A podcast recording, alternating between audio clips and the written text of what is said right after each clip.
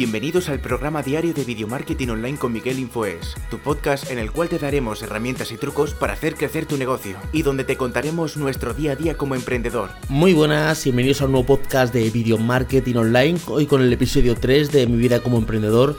Nos quedamos en el episodio anterior de que yo me fui a, vivir a República Dominicana a montar un negocio y al principio fue un poquito en plan rústico, porque de hecho al principio eh, recuerdo que compartimos eh, taller con una, con una señora, con una mujer que había allí. Yo llegué y no teníamos ni taller propio. Había una mujer que tenía un taller que se llamaba Montessori. No, Montessori es lo del método Montessori de eso de escuela de niños. No, Monte Sinaí.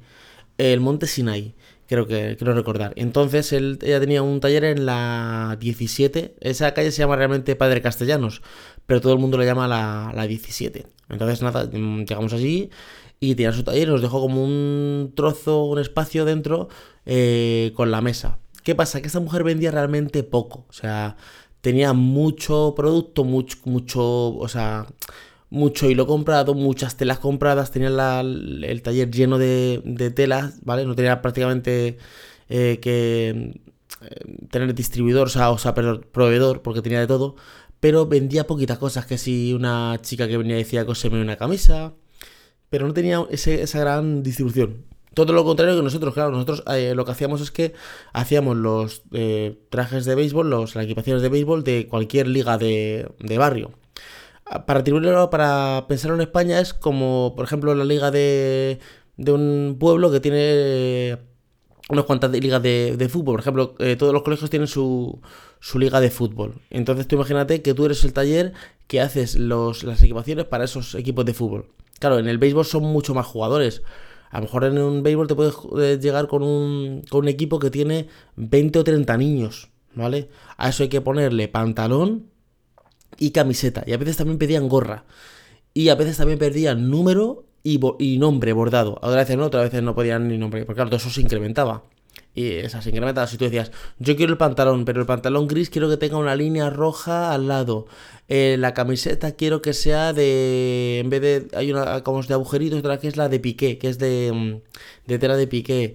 Eh, otra que quiero que tenga unas rayas de mm, rojas y, blancas, o blancas y azules. Aparte también quiero que cada niño tenga su nombre y su número bordado. Claro, todo eso incrementaba el precio. Creo que los pantalones estaban como 500 pesos o 300. Los, los vendíamos nosotros. No sé cuánto nos costaría la tela. Claro, nosotros comprábamos rollos de tela.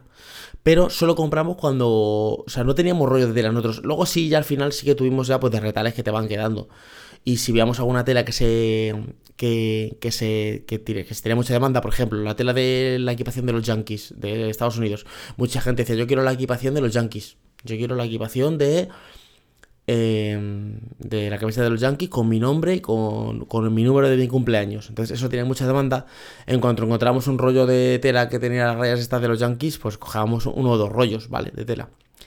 Pero al principio estábamos así. Luego después de eso ya dijimos, vamos a. Porque ya había como. No malos rollos, no te decían nada, pero claro, solo entraba gente a nuestra tienda y claro, la mujer decía, joder, les deja a estos chicos un día espacio y solo hacen vender ellos y yo no vendo nada. Y como que empezó a haber un mal rollo, que ya. A veces tenemos que compartir que sea una tijera, un rollo, déjame un pegamento y nada. estaba como una cosa tirante, pero no nos decían realmente nada, hasta que ya decimos pues irnos. Entonces, justamente detrás, en la calle 15, creo que es, sí, la 15, que no sé cómo se llama esa calle, pero la llaman la gente la calle 15 esa calle em, vimos un local. Creo que pagamos 3.000 pesos o 3.500. Al cambio en euros, pues eh, unos 10 euros eran, son, eran, unos, eran unos 500 pesos. 20 euros, unos 60 euritos, 60, 65, 70 euros pagamos mensualmente. Claro, yo al ser un extranjero, yo no tengo garante, o sea, yo puedo ponerme allí una cosa y no pagarles. Entonces, claro, te, te pedían un garante, oye, sí, muy bien, pero usted Realmente yo no tenía ni en aquella época ni, ni cédula ni nada. Yo estaba con mi DNI, con mi, con mi pasaporte. Quiero decir, claro, a ver, usted se hace aquí un. Se hace un contrato de un, de un alquiler, usted lo paga, se pira y aquí, aquí le reclamo yo. Entonces, el garante fue un dominicano, claro. Fue mi socio que, que se llama Nelson, bueno, se, llama, se, se llamaba y se llamaba Nelson. Que él fue mi garante. Que ahora yo lo pienso y digo, sí, pues si a lo mejor él económicamente tenía menos dinero que yo para pagar. O sea, pero para que veamos lo que son las, no sé, las, las inconcluencias a veces de los sitios, que es, te piden un garante del país, pero San Juan del Garante del país tiene menos recursos económicos realmente que el que viene de fuera. Conclusión, que dimos dos meses de alquiler o tres, yo no sé acuerdo cuántos dimos de, fianza, y lo dieron en el local. El local era una primera planta, ¿vale? Eh, no recuerdo cuántos metros tenía, pero creo que 70, 80 metros cuadrados, ¿vale? Un cuadrado bastante bien, con una verja. Había que abrir dos puertas, una abajo una verja, luego arriba otra, más la puerta, o sea que estaba bastante bien de, de seguridad. Aunque la seguridad realmente en los barrios eres, tú. Porque claro, al ser, no, que este es el taller de, del español con tal, que son del barrio, pues entonces ahí no, no tienes estos problemas de que te roben o te atraquen, porque estamos, estamos en un barrio donde robaban y atracaban.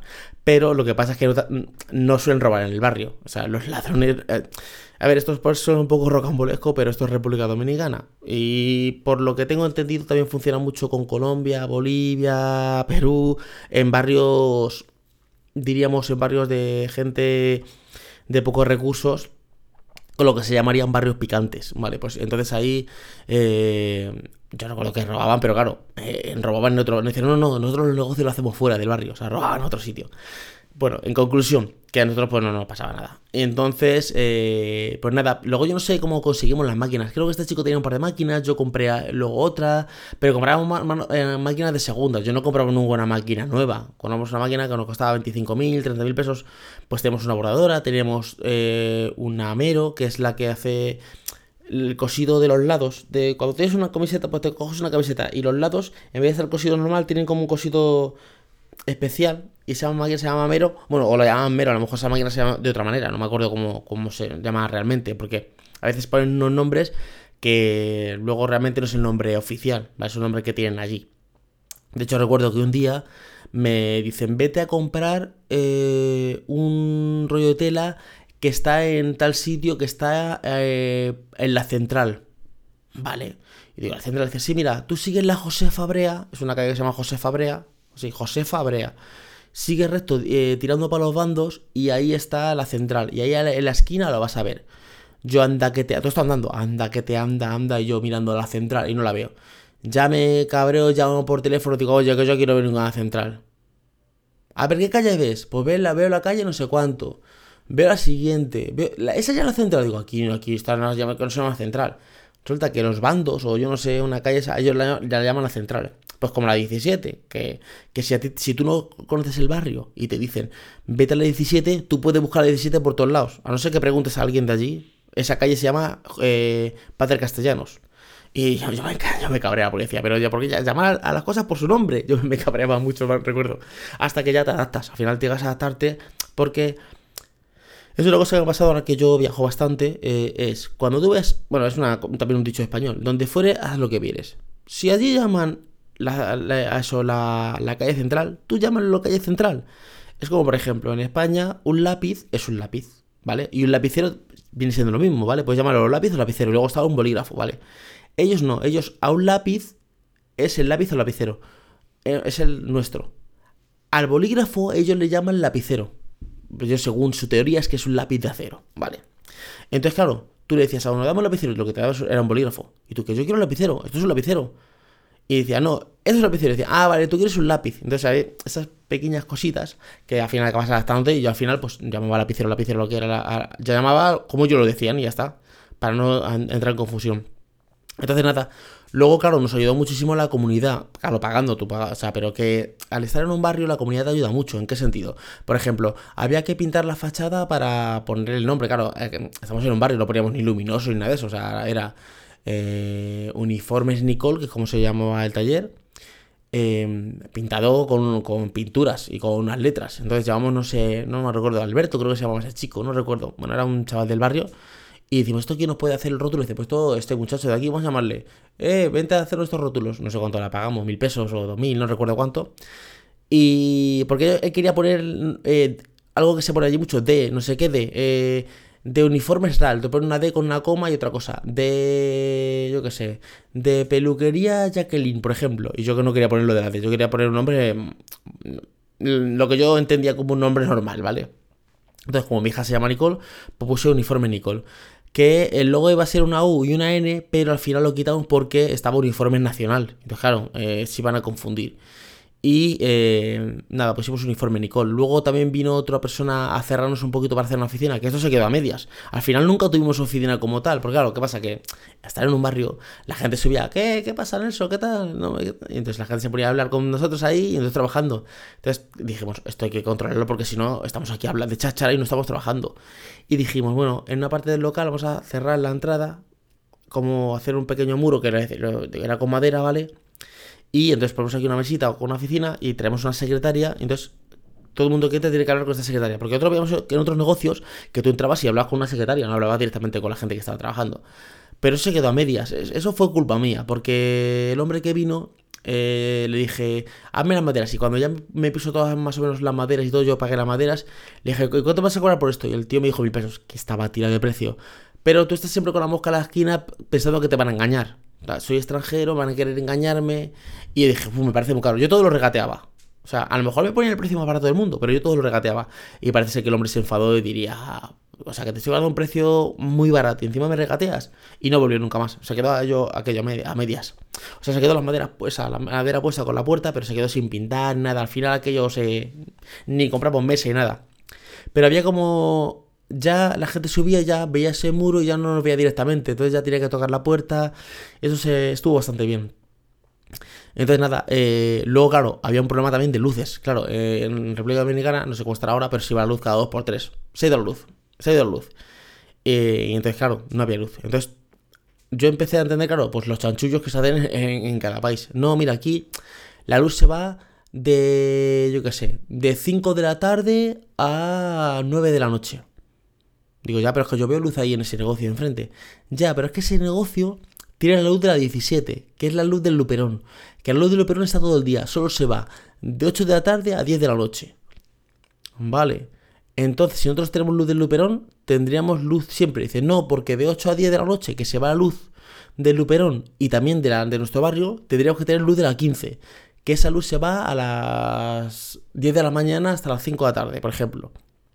Conclusión, que tuve algún electricista, bueno, un chico del barrio que era electricista también, que por cierto se murió ese chaval, no sé si le creo que le mataron. Ya con un motor, un motor es una, una, motocicleta, como si una Vespino aquí de España, ¿vale? Y va con un motor y, bueno, que también le llaman ellos pasola. Y creo que le mataron, le pegaron un tiro o algo así. Estando ya, esto fue hace relativamente poco, pero que no fue estando yo allí nada. Este chico se llamaba David, ¿vale? Sí, David, porque el hermano se llamaba Leudi, que está aquí en España. Pues eh, yo le llamé y le dije, mira, necesito luz de este sitio. Pues esto, ven, hay que traer un cable de las 17. O sea, era todo un trapi. Yo me fui a, a una ferretería, compré un rollo de cable, de esos de 500 metros o lo que sea, no sé cuánto me costaría, y tiramos un cable. O sea, el tío subió a un, paste de, de, la, luz de, de allí enganchó el cable de la 17. A ver, no, no, no, no pensemos en España, ¿vale? En un poste de luz de España. hay que pensar en un poste de luz de República Dominicana. Hay que meterse en Google y poner eh, poste de luz de República Dominicana, ¿vale? Para que veamos cómo está el cableado. Y enganchó el cable de allí y tiró el cable que pasaba por el negocio. Entonces, claro, teníamos luz de la 15 y de la 17 y de la Luperón, ¿vale? Claro, y luego yo, como el cable no sobró, pues desde ahí tiré también un cable que iba hasta mi casa, ¿vale? Entonces, claro, yo tenía luz de como de 4. A mí nunca se me iba luz. La gente decía, pero ¿qué pasa con España? Que a España no se ve para luz. España era el nombre que te. De hecho, nadie me llamaba por mi nombre, menos mi mujer, que yo me llamo Miguel Ángel, pero casi todo el mundo en República Dominicana me conoce como Mani. Entonces todo el mundo me llama Mani. Y los que no, pues España. Y entonces recuerdo que. Que ahí. Eh, pues nada, tú tienes en tu casa un switch de esto que subes para arriba y bajas, ¿vale? Entonces eh, se iba la luz, tú bajabas el break de ese y entonces se cambiaba de la luz de la 15 a la 17. Eh, a ver, la luz que venía de algunos sitios, ahí estaba la luz buena y decía la luz mala. La luz buena, estos son, tres hijos de, de República Dominicana. La luz buena es la que te mueve la lavadora, el ordenador, eh, yo que sé, mm, el gas, a, todo, todo, te mueve todo, los ventiladores. Y luego está la luz mala que te da para encender una bombilla, un bombillo y un poquito el ventilador. Pero no te da para mover el aire acondicionado ni nada de eso. Es como una luz más potente y otra luz que es más, más, más cortita, ¿vale? Entonces, por ejemplo, nosotros con, en, el, en, el, en el negocio, claro, necesitamos luz buena porque, claro, las máquinas tiraban de luz. Y, y nada, lo que pasa es que pasaban muchísimas horas allí eh, eh, trabajando. Esto de que el latinoamericano no trabaja, eh, estábamos todo el día, o sea, 12 horas, 14 horas, a veces dormíamos allí directamente, o sea, porque tenemos que entregar trabajos y dormíamos allí directamente, o sea, yo un día me quedé dormido, o sea, si os fijáis en una típica mesa de, patrones, con de, gente que hay telas, que la gente corta, donde hace patrones, que es una mesa como cuadrada, con patas y debajo hay rollos de tela, pues me acuerdo que estábamos un día entregando un trabajo para, para la Guardia Nacional, para, el equipo de béisbol que tenía la Policía Nacional, que era verde el equipo de béisbol con los nombres y tal.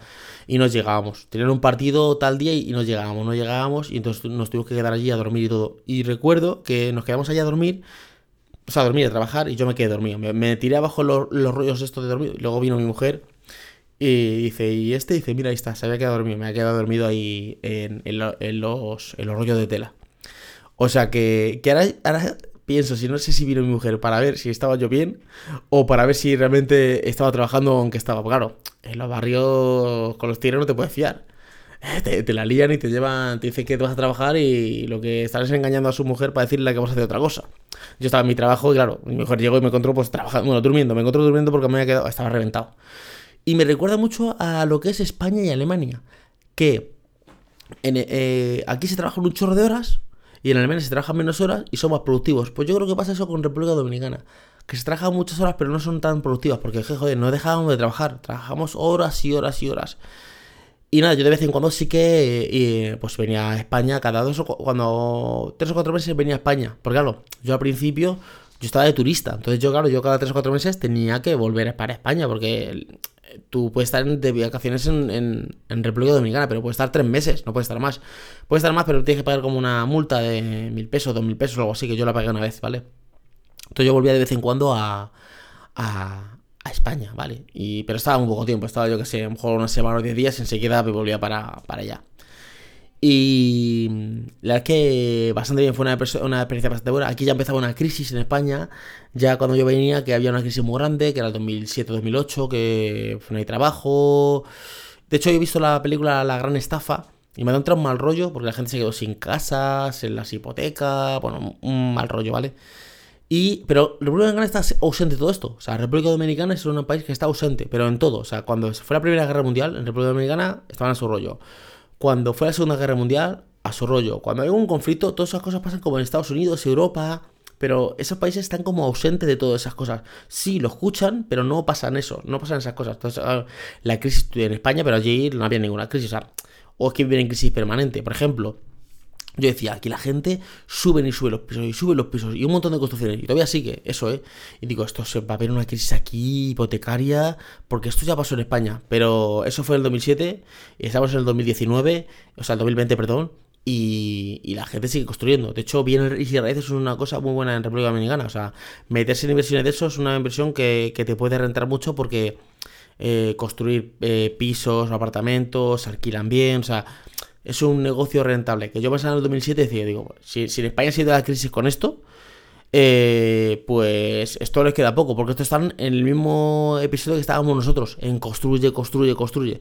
Pues no, estamos en el 2020 y, y la cosa sigue. O sea que son países como que están ajenos a todo lo que pasa en las grandes eh, en las grandes mundiales. Por ejemplo, lo que suele pasar en, en, España, que viene una crisis o que viene una guerra, o eso están totalmente ajenos. Y bueno, me voy a quedar aquí ya en el episodio de hoy, el capítulo 3. En el episodio 4 ya contaré un poquito más de cuando ya cerré el negocio, ya me vine para España, y todo eso. Espero que os haya gustado el podcast de hoy. Nada, nos escuchamos en un siguiente podcast. Hasta luego, chicos. Chao. Muchísimas gracias por haber llegado hasta aquí. Recuerda suscribirte a este podcast para estar al día de todos los trucos y herramientas que van a hacer crecer tu negocio.